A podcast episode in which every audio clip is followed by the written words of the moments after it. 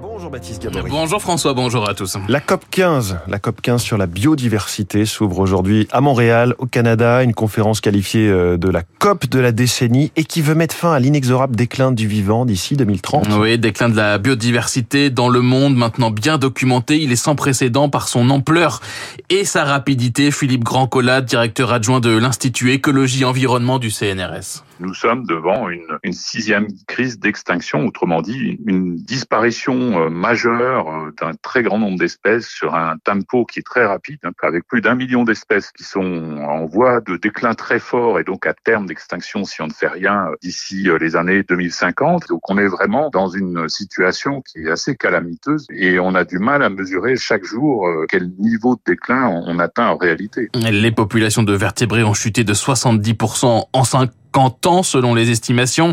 Trois quarts des espaces terrestres dans le monde ont été modifiés par l'action humaine, deux tiers des espaces marins. Cette COP 15 doit donc stopper ce déclin, inverser ensuite la tendance. C'est tout l'enjeu. Sébastien Moncor est le directeur du comité français de l'Union internationale pour la conservation de la nature. L'objectif, c'est de sortir de cette conférence avec une feuille de route, ce qu'on appelle le cadre mondial pour la biodiversité, avec toute une série d'actions qui vont nous permettre de stopper et d'inverser la perte de biodiversité d'ici 2030. Donc, euh, une espèce d'accord de Paris euh, sur la biodiversité pour qu'on mette la biodiversité au même niveau d'ambition politique que le climat. Le texte comporte une vingtaine d'objectifs encore en négociation, le plus emblématique étant d'atteindre 30% d'air protégé sur terre et en mer en 2030 contre 17% sur terre et 8% en mer aujourd'hui. Si vous voulez empêcher la dégradation des milieux naturels qui sont encore en bon état écologique, ça c'est l'objectif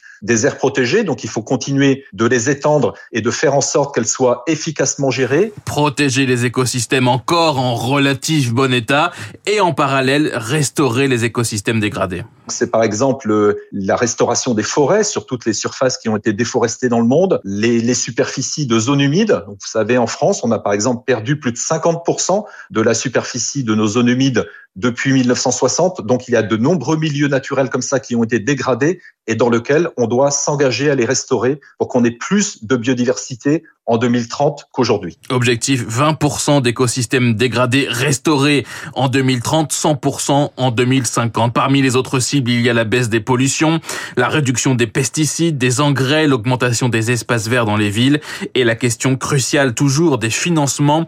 150 milliards de dollars sont dépensés chaque année pour la Il faudra quadrupler ce montant selon l'ONU avant 2050, notamment en direction des pays du Sud qui réclament comme pour le climat plus d'aide Pierre Canet est le directeur du plaidoyer du WWF. C'est un nœud de la négociation parce que les pays en développement estiment à juste raison qu'il n'y a pas suffisamment de financement public et d'aide publique au développement redirigés sur les actions euh, pour la biodiversité. Euh, en plus de cet élément, il y a tout ce qui touche au financement privé, il y a tout ce qui touche à la redirection des flux financiers. Donc c'est un écosystème global en gros des financements qu'il s'agit de traiter euh, dans ce nouveau cadre. Le WWF appelle à mettre fin en parallèle aux subventions néfastes à la biodiversité, 1800 milliards de dollars par an dans le monde. Les négociations ont traîné ces dernières années. Elles s'annoncent une nouvelle fois très compliquées. Merci, c'était trois minutes pour la planète avec Baptiste Gabory.